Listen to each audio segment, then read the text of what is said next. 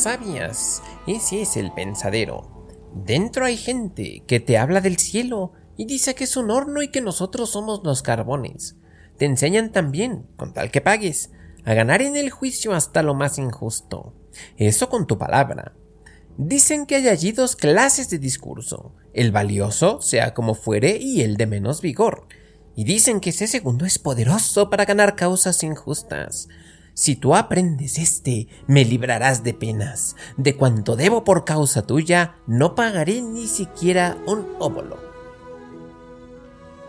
Así le habla Estrepsiades a su hijo, por cuyo amor a los caballos ha terminado endeudado. En la polis corren rumores de una casa de sabios, es decir, el pensadero, donde, a través del dominio de la palabra, se cultiva el arte de ganar cualquier argumento, sin importar si esto es justo o injusto. En las nubes, una de las once comedias de Aristófanes que sobrevivieron hasta nuestros días, Sócrates y sus discípulos son el objeto de burla. Acompáñenme en esta nueva serie donde vamos a explorar el teatro de la tradición occidental y vamos a viajar por el prosenio de los siglos, desde la antigua Grecia hasta los teatros de París del siglo XX, pasando, como era de esperarse, por Shakespeare y los grandes siglos de oro español. Lope de Vega, Calderón de la Barca, y pues no podíamos dejar fuera a nuestra amada Sor Juana Inés de la Cruz. Así que agárrense a su butaca Primera, segunda y tercera llamada. El teatro ha llegado al podcast en español.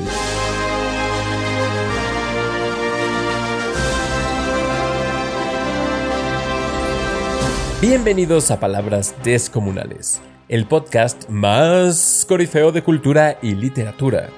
Yo soy Pablo Medina y seré su anfitrión en este noble intento por recuperar lo mejor de nuestra tradición. En este episodio llamado Teatro en las nubes, vamos a comenzar nuestra exploración del teatro con Las nubes, una de las comedias de Aristófanes más relevantes y no podía fallar, pues más chistosas. Esta comedia se centra en las peripecias de Strepsiades, un campesino que se hizo rico pero que se endeudó para satisfacer la pasión de su hijo, Filipides, por los caballos. Cuando se acerca el fin de mes y ya va llegando la hora de pagar a los acreedores, Estrepsiades no puede dormir y entonces decide recurrir a Sócrates, el famoso, famosísimo padre de la filosofía, para que le enseñe a evadir sus deudas con argumentos ingeniosos. Como toda buena comedia, Las nubes ofendió a muchísimas personas en la Atenas de finales del siglo V AC. La leyenda cuenta que el mismísimo Sócrates estuvo en la premier y que se mantuvo de pie durante toda la función para que los espectadores pudieran comparar al Sócrates real con el ficticio y convencerse de que no había mucha diferencia. Pero las nubes se trata de calumnia, burla o hay algo más profundo operando en esta comedia de Aristófanes. El teatro, queridos escuchas, siempre es un espejo de la sociedad que lo produce o como dice ese famoso monólogo de Shakespeare, todo el mundo es teatro y simples actores, mujeres y hombres. Para este episodio, estoy usando la versión de Porrúa de las once comedias, El nacimiento de la tragedia de Nietzsche en edición de Alianza Editorial y también sobre el concepto de ironía de Kierkegaard de Editorial Trota. Para un episodio tan cómico, es literatura bastante pesada, ¿no creen? Pues bien, queridos escuchas, regresemos al pobre de Strepsiades, que se encuentra insomne, aterido de frío, atosigado por las chinches, angustiado por las deudas, y además tiene que escuchar como su hijo, envuelto en cinco mantos, ronca y ronca y ventea que ventea, soñando con caballos.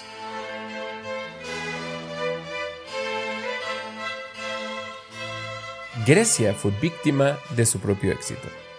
A principios del siglo V AC, las polis griegas habían logrado lo imposible. En el año 480 AC, es decir, 20 años después de comenzado el siglo, detuvieron el avance del más grande imperio a la fecha, es decir, el persa. Esparta lo hizo en las muy afamadas Termópilas, en esa batalla hasta el fin de los 300, y Atenas lo hizo en la batalla naval de Salamis. La victoria de Grecia fue en verdad inesperada. Inesperada, sí, pero vencer a, Persia no fue lo imposible en todo esto. Más bien, lo que nadie podía creer es que los belicosos griegos dejaran de lado sus diferencias y se unieran contra un enemigo común. En los años posteriores a la victoria contra los persas, Esparta se convirtió en el hegemón, es decir, quien, quien detenta la hegemonía. O sea que llevaban la batuta en Grecia. Y como se pueden imaginar, el prestigio de los espartanos era enorme. Si 300 soldados de una humilde ciudad griega habían detenido al ejército más poderoso del mundo, pues ¿quién se iba a atrever a retarlos? Y así Esparta logró aumentar sus dominios en el Peloponeso prácticamente sin tener que desenvainar siquiera la espada. Atenas, por su parte, usó el prestigio ganado en Salamis para erigirse como un poder naval capaz de controlar las rutas mercantiles.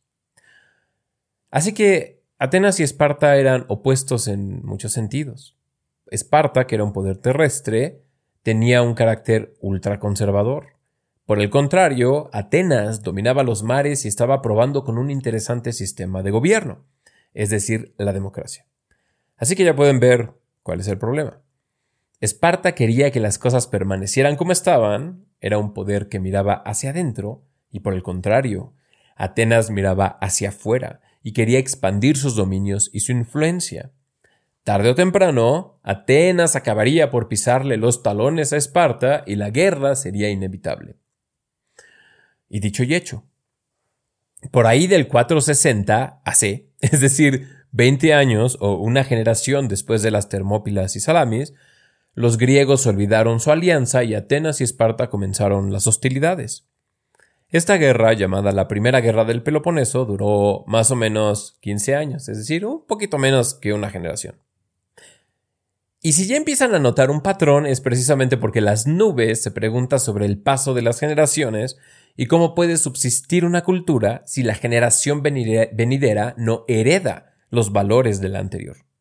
Pues bien, Atenas tuvo muchísimos éxitos durante esta guerra y aumentó su poder significativamente en la esfera griega.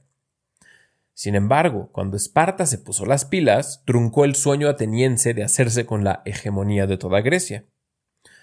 Finalmente, cuando ambas potencias llegaron a un impasse, decidieron hacer una tregua que tenía que durarse con esto 30 años. Ese era el trato. Es decir, no nos, no nos vamos a pelear durante 30 años y después vemos dónde caen las cosas. Pero para seguir con los patrones, 15 años después de firmada la paz, estalló la que vamos a llamar Gran Guerra del Peloponeso. Una guerra que sí tendría un resultado conclusivo, es decir, Esparta terminaría ya definitivamente con la hegemonía de Grecia, y el experimento democrático de Atenas fracasaría. En su lugar sería implantada una tiranía y probablemente el resultado más grande de la guerra del Peloponeso es que la cultura griega se canibalizó y al término del conflicto comenzaría su decadencia. Este siglo, es decir, el siglo V AC, es uno de los siglos de oro de la antigüedad clásica, y lo podemos ver resumido en la vida de uno de sus más ilustres personajes, un chaparrito poco agraciado del que seguramente han escuchado. Obviamente hablo de Sócrates. Sócrates nació en el año 470, tararán, AC. Solo 10 años antes de su nacimiento, los griegos habían vencido a los persas. Es decir, el padre de la filosofía occidental vino al mundo durante una de las épocas de mayor optimismo griego.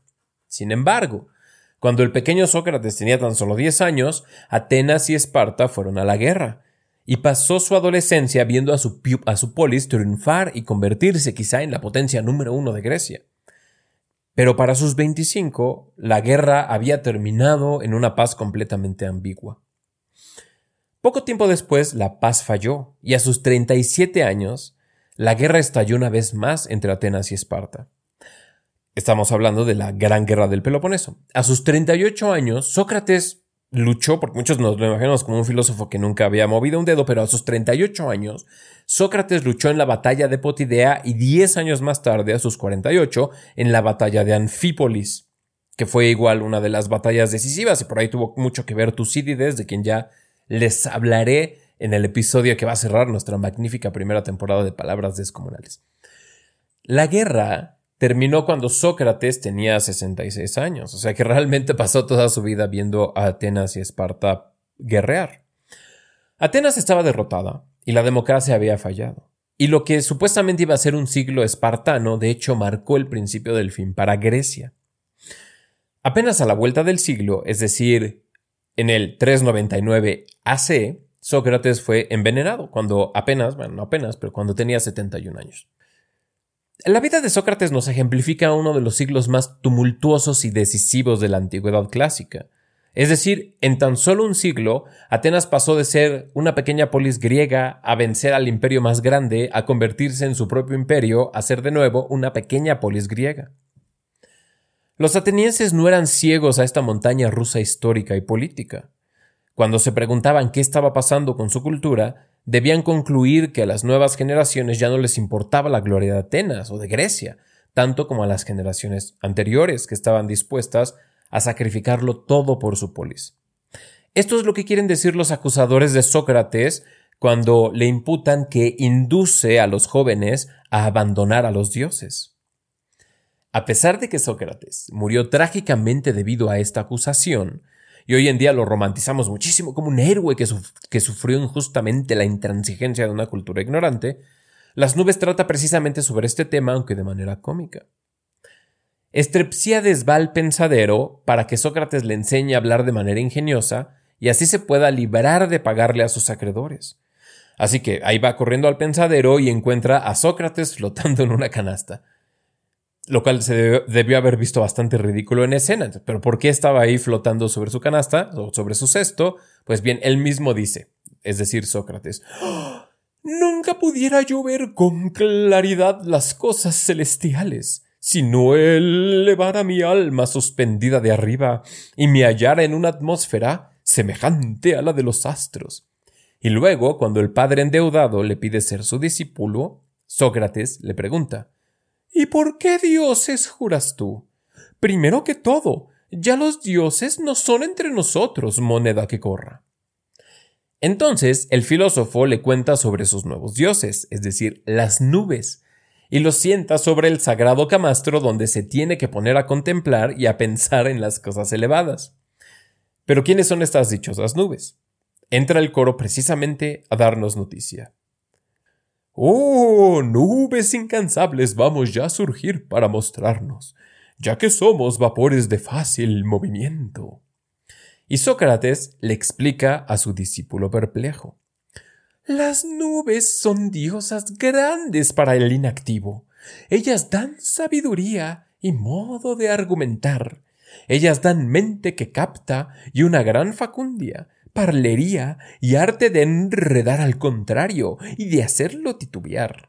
¿Verdad que tú no sabías que eran diosas y tampoco querías creerlo? Y entonces Estripsiades dice Por Zeus que no. Yo pensaba que eran bruma y rocío y vapor solamente. Sócrates se dedica a contemplar las cosas ideales, las cosas elevadas, las abstracciones, los conceptos, mientras que Stripsiades, que es parte de una generación anterior, es decir, una que tenía un respeto piadoso a los dioses, tiene los pies sobre la tierra, y las mismas nubes le dicen ¡Oh, salve, anciano! nacido en tiempos pasados, y hecho a sus modos y formas, tú que tienes ambición de oír los discursos de las musas. Mientras que a Sócrates le llaman sacerdote de las cosas vacuas. Así que entra Estrepsiades en el pensadero. Y, después de un cómico discurso de las nubes, en el que declaran que Aristófanes es un gran escritor y se queja de que la audiencia no sabe apreciarlo lo suficiente, Sale Sócrates fúrico y nos informa que nunca ha visto a persona con tan pocas facultades para la filosofía como el pobre de Strepsiades. Y este, que sigue angustiado por sus deudas, pide el consejo de las nubes, las que le dicen esencialmente que él ya está muy anciano para aprender y que es mucho más fácil que un jovenzuelo pueda alcanzar la sabiduría de esta nueva filosofía. Así que tienen la genial idea de llevar a Filipides, el hijo que ha arruinado a su padre, a estudiar al pensadero, es decir, a aprender sobre el discurso justo y el injusto. ¿Y cómo ven que Filipides resulta ser un alumno de 10? Así que el padre se va muy tranquilo, seguro de que su hijo lo va a poder defender en los juzgados y de que nunca más tendrá que desembolsar una sola moneda.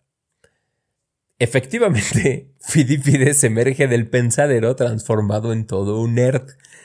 Ahora es capaz de abogar por cualquier causa sin importar su veracidad. Y muy feliz, Stripsíades se lo lleva de vuelta a casa. Y entonces los acreedores llaman a la puerta. El primero, un tal Pacías, pide su dinero y Stripsíades se niega a pagarle, a lo que el primero responde por Zeus, por los grandes dioses, tú me tendrás que pagar. Y el deudor contesta Me diviertes con tus dioses, y ese Zeus que tomas por testigo le causa risa a todo el mundo con tal que sepa algo. Pacías se va lanzando maldiciones, y pronto llega un nuevo acreedor, al que además le urge su lana porque se cayó del caballo y está lastimado. Pero en vez de regresarle su dinero, Estrepsiades le pregunta A ver tú dime ahora, a ver, dime ahora. ¿Crees tú que el agua que hace llover Zeus es nueva? ¿No será la que el sol hace caer llevándola en sus nubes? Obviamente, el pobre hombre le dice pues que, tiene que ver la lluvia en todo esto y mucho más las nubes. A lo que Stripsiades responde ¿Cómo pretendes ahora exigir tu dinero si ignoras las cosas celestiales? Acto seguido, lo corre con muy malas maneras, pues está confiado de que su hijo va a poder argumentar a su favor para sacarlo del aprieto.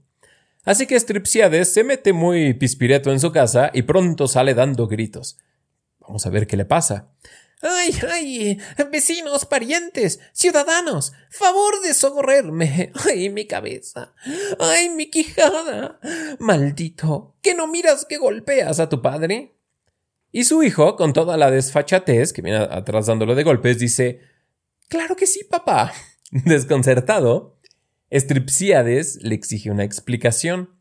Y para que vea que no desperdició su dinero llevándolo a estudiar al pensadero, Fidipides le dice que no solo le va a demostrar que es lo correcto que lo golpee con el discurso justo, sino que también se lo va a demostrar usando razones injustas. Por Zeus, dice Strepsiades, que yo me afané a que supieras cómo contradecir a la justicia, a ver si me convences de que es justo que un hijo golpee a su padre. Tan voy a convencerte que cuando me hayas oído no chistarás palabra. Vaya, hasta curiosidad tengo de oír lo que me vas a decir. El coro le pide que diga cómo empezó la pelea. Estrepsiades Simplemente quería que su hijo le cantara algo, pero Filipides se rehusó. Entonces le dijo que, bueno, está bien, si no quieres cantar, al menos recita algo de Esquilo. Y él dijo que estaba muy a la moda. Dijo, ay, no, ese Esquilo ya pasó de moda, papá, ¿qué, qué onda? Y pues, oh, queridos, escuchas cuántas veces no hemos discutido con nuestros padres o nuestros hijos por diferencias en gustos musicales, así que esto no es nada nuevo. Pues bien, Estrepsiades le dice, bueno, pues ya, si no me quieres cantar algo de Esquilo, que era el, que sonaba en mis, en mis tiempos, entonces al menos recítame algo de un poeta moderno. Y eh, entonces este, el hijo Filipides dice, ok, y a todos nos ha pasado esto, pues el padre esencialmente le dice, ay, eso no es música, es ruido. En mis tiempos sí se hacía música de verdad, ¿no? Así que Filipides decide golpear al padre para hacerlo entrar en razón. Además, gracias a la sabiduría socrática, el hijo no siente ningún tipo de remordimiento. Y dice, Oh, qué dulce es vivir con las nuevas normas y tratar con las cosas ingeniosas y poder hacer a un lado las leyes prefijadas. Yo, en aquellos tiempos en que no tenía otra afición que los caballos, apenas podía hilar tres o cuatro palabras, y eso haciendo fallas, pero el maestro que allá habita me ha enseñado de modo tal que ahora soy el más hábil en usar de los razonamientos que me plazcan, y bien puedo demostrar que es justo que un hijo golpee a su padre. Por Zeus, mejor a tus caballos vuélvete. Preferiría yo mantener los cuatro corceles de tu cuadriga a ser molido a golpes tuyos. Entonces comienza el razonamiento. Vamos a ver si Sócrates le enseñó bien a Filipides. El argumento va más o menos así. ¿Sí o no? dice el hijo. Me pegaste cuando era pequeño. A lo que el padre responde que sí, pero que fue por su bien y para educarlo. y que ya él tendrá ocasión de pegarle a sus propios hijos cuando los tenga. Es decir, cuando tengas hijos ya me vas a entender. Pero Filipides le dice, ¿y qué tal que no quiero tener hijos o nunca los tengo? Entonces me voy a ir al inframundo quedando como un tonto y habiendo recibido golpes sin haber tenido ocasión de desquitarme. Entonces argumenta que por ese motivo es justo que los hijos golpeen a sus padres, solo por si acaso. Y es más, continúa, no es cierto que los ancianos se comportan como niños y que por lo tanto resulta correcto que por su propio bien los hijos también les den sus trancazos. A lo que Stripsiades responde Señores de mi edad, ya voy creyendo que éste razona con toda justicia. Y creo que debe concederse a los hijos lo que es razonable. Si hacemos cosas contra lo justo, hay que llorar para pagarlas. Y ahora es turno de las razones injustas, arte que también se ensaya en el pensadero. Hay ahora algo más, papá. Escucha otra razón. Y pudiera ser que hasta te llegue a gustar el que yo te haya tratado así. ¿Cómo es eso? A ver, dime, ¿qué ventaja podría yo sacar de esto? Pues que a mi madre le daré sus golpes como a ti. Sin embargo, Filipides ya fue demasiado lejos con sus razones socráticas, y ni siquiera Stripsiades, que algo de coraje le traía a su esposa, es capaz de tolerar los argumentos de su hijo. ¿Pero qué dices? ¿Qué dices? es un crimen mayor que el otro. Bueno, ¿y qué tal que te pruebo con el discurso injusto que es conveniente golpear a la madre? El sentido común del anciano triunfa por fin, y entonces reniega de las nubes. Todo esto por nuestra culpa, oh nubes. Lo estoy padeciendo yo, por haberos confiado yo todos mis problemas. Pero ellas reponen. De todo culpable eres, por haberte entregado a sendas de mala vida. Ay, infeliz de mí, nubes, eso es malo, pero justo. Nunca debí retener el dinero que me prestaron. Tras su aventura con Sócrates, Stripsiades terminó peor de lo que empezó. Pues ahora su hijo fue corrompido, él mismo se dio a conocer como un embaucador y además, hasta el manto enchinchado perdió en el pensadero. Justo hacia allá se dirige ahora, con paja y antorchas, para vengarse de los filósofos. ¡Ay, ay, ay! ¿Qué haces, insensato? dice un discípulo. ¿Qué, qué hago? ¿Qué otra cosa he de hacer sino dialogar sutilmente con las vigas de esta casa? ¡Ay, infeliz de mí! dice otro. ¿Quién os quema la casa? El mismo a quien ustedes le quitaron el manto. ¡Nos matas! ¡Ay, nos matas! Eso es lo que quiero, a no ser que me falle la barreta en mi esperanza, o me rompa yo antes la nuca cayendo del techo. ¡Epa! dice Sócrates. ¿Qué haces allí tú? Por favor, sobre el tejado. Yo vuelo por los aires y estoy mirando al sol. ¡Ay, infeliz de mí, que me sofoco espantosamente! dice un discípulo. ¡Maldita suerte mía! ¡Me achicharro! ¡Me achicharro! grita otro discípulo. ¿Por qué contra los dioses se ensoberbecen y se ponen a observar el asiento de la luna? dictamina al final Stripsiades y, a la luz de esta socrática fogata, las nubes se despiden de la audiencia y termina esta famosa comedia. La leyenda cuenta que, y esto ya se los dije, que durante la premier Sócrates estaba de pie durante toda la función para que la audiencia pudiera hacer una comparación y ver dónde estaban las similitudes entre el Sócrates real y el de la comedia. Y es algo muy chistoso, ya me imagino la risa que le debió haber dado a Sócrates pues estar presenciando una obra donde él termina incinerado. Pero quizá lo más espeluznante de las nubes es que unos 25 años más tarde Sócrates sería juzgado y ejecutado precisamente por la acusación de alzarse contra los dioses y corromper a la juventud.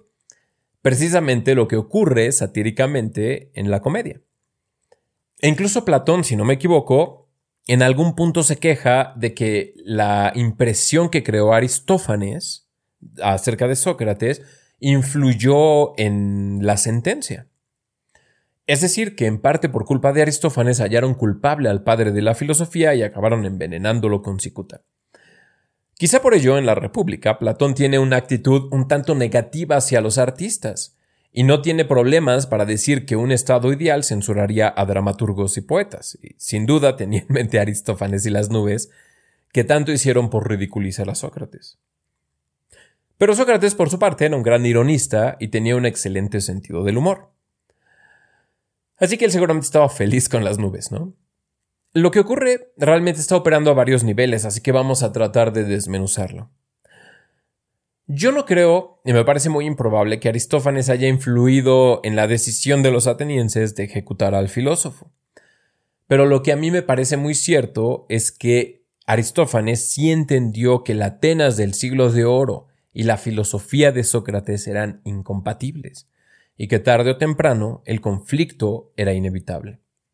En cuanto prevalece el sentido común, ejemplificado en Estripsiades, el pueblo se revela contra Sócrates violentamente y en la obra de teatro le queman el pensadero mientras que en la vida real lo envenenan con cicuta.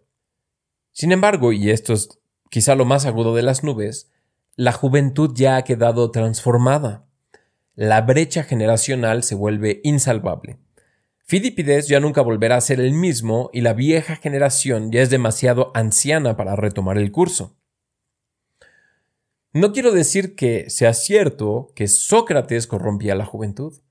Sin embargo, el tipo de pensamiento socrático solo era posible en una sociedad como la Atenas del siglo V AC, es decir, una sociedad víctima de su propio éxito. Pero ¿cuál fue el crimen verdadero de Sócrates? Nietzsche reflexionó bastante al respecto. Y estoy citando del nacimiento de la tragedia, aunque en esta cita, para horror de ustedes, la traducción es mía. La ley estética de Sócrates va más o menos así. Todo debe ser comprensible para ser hermoso, de donde se puede deducir también que solo la persona con conocimiento puede ser virtuosa.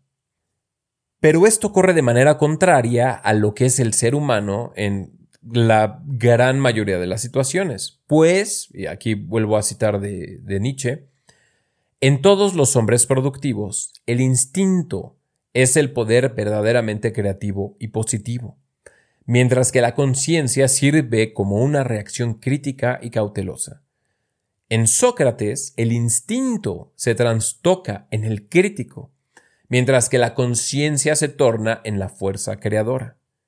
Un defecto ciertamente monstruoso. Ok, vamos a desenredar a Nietzsche, que no es nada sencillo.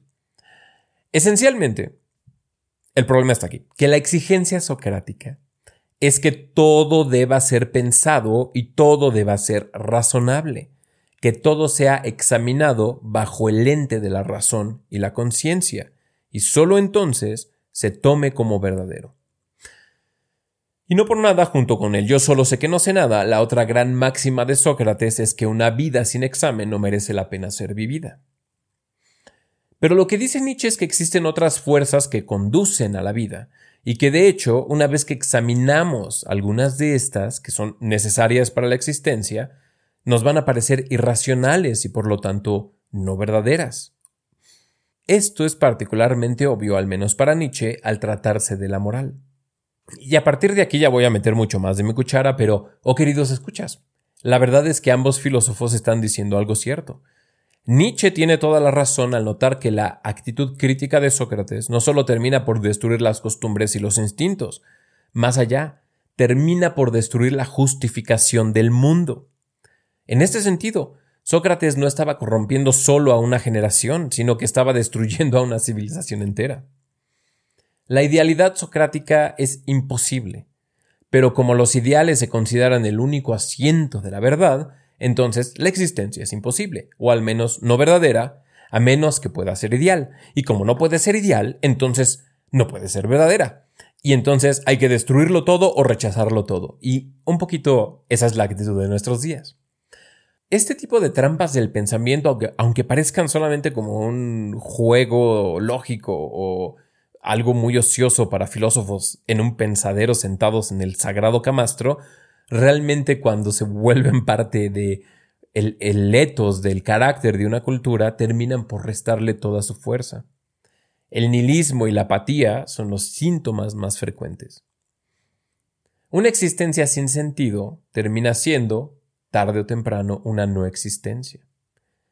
No obstante, Algo muy profundo, es decir, el deseo de existir, se revela en contra de este modo de pensar. Los más superfluos se rebelan contra las instituciones. Los más flemáticos, como su elegante narrador, eh, se rebelan contra las normas. Los más activos desean quemarlo todo y construir una utopía, y los más trágicos, eh, los casos más tristes, terminan aniquilándose ellos mismos. Heidegger, siguiendo esta idea de Nietzsche, retoma el hilo y dice que esencialmente Platón y con el Sócrates son un error en el que toda la filosofía occidental está basada. Pero ¿es verdad que Sócrates es un error? Yo no lo creo así.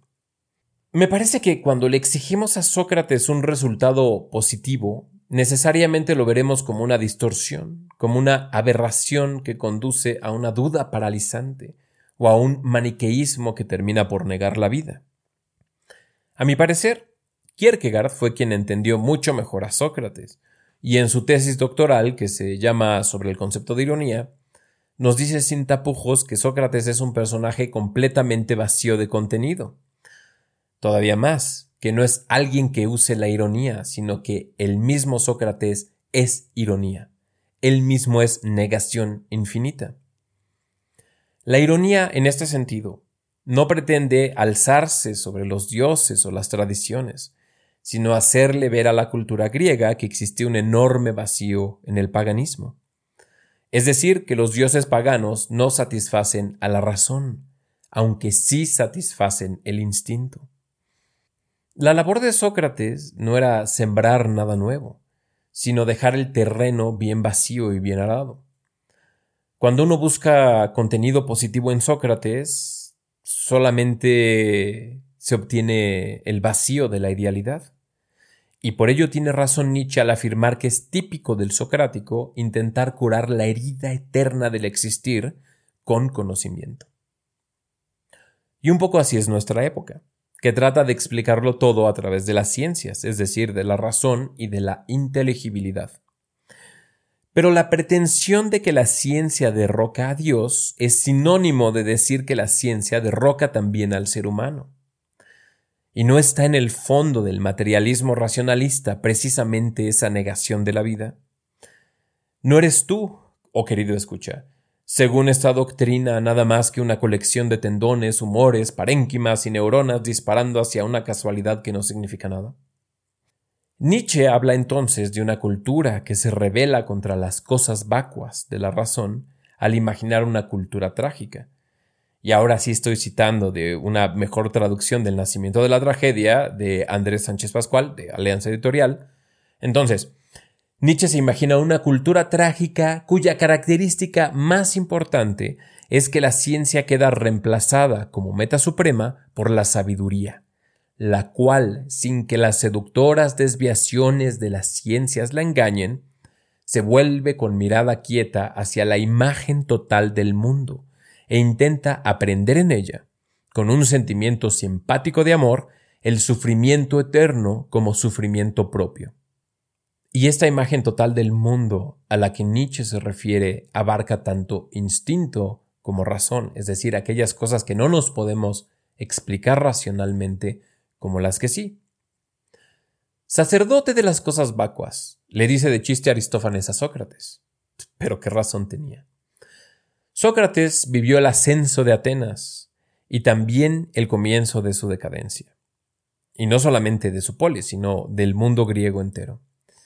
La filosofía, en cierta forma, convirtió a los fieros guerreros que detuvieron al gigantesco ejército de Jerjes en una colección de sofistas y dialécticos.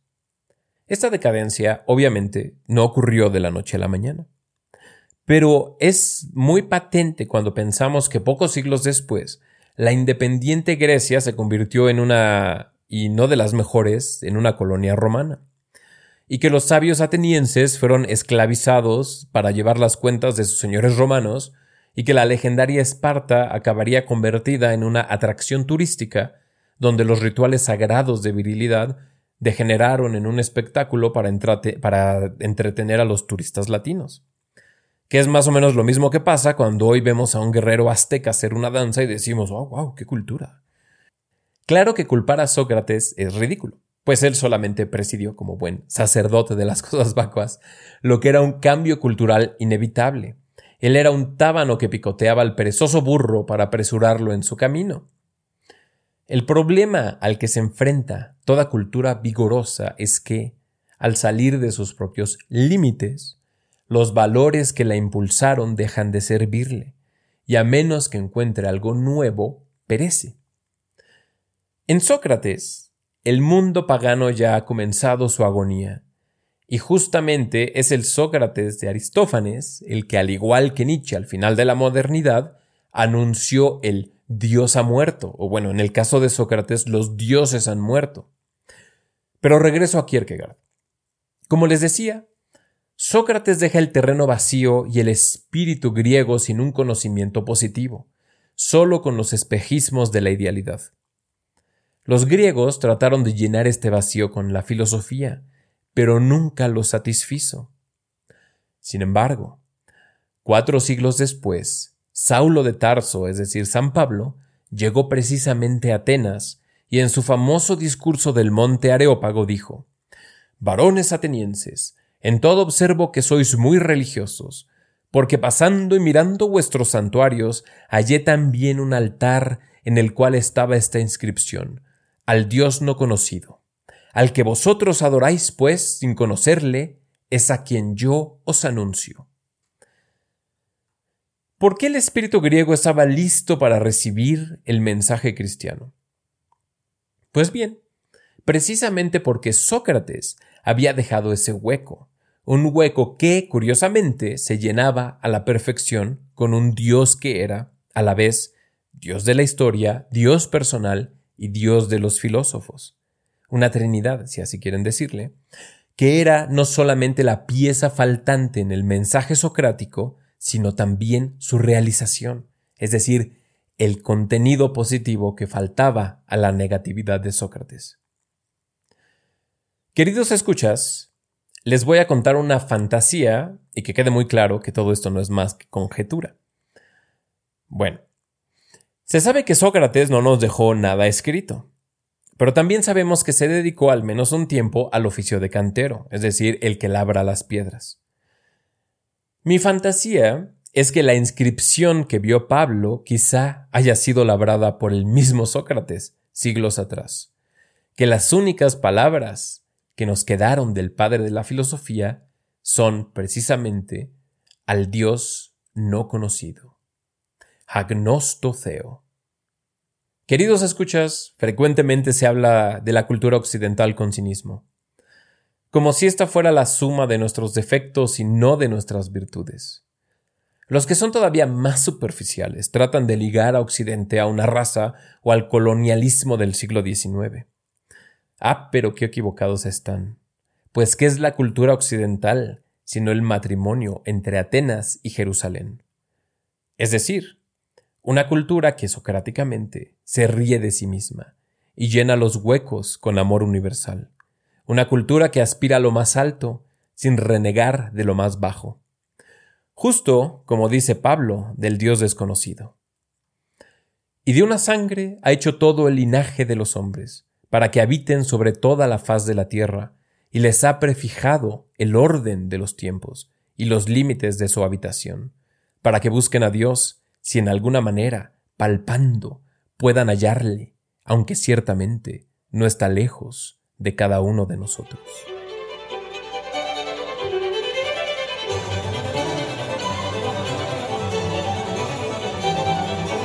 Gracias por escuchar este episodio de Palabras Descomunales. Como pueden ver, nuestra tradición es tan rica que de una comedia terminamos hablando de las cosas más elevadas tanto que casi estuvimos tocando la mismísima materia de las nubes y yo solo tengo la esperanza de no haberlos dejado en las nubes. No olviden suscribirse y escribirme a podcast dilo textual con sus preguntas, peticiones, comentarios y etcétera. Y si no me quieren escribir, por lo menos recomienden palabras descomunales a sus conocidos, amigos, compinches, patiños, discípulos y toda clase de esbirros. Correr la voz es la mejor manera en que pueden apoyar a este podcast, ayudándonos a crecer y a seguir trayéndoles estos fabulosos episodios. En una próxima entrega seguiremos hablando de teatro, pero ya no del griego, sino del español. Nos vemos en unas cuantas semanas. Gracias por escuchar.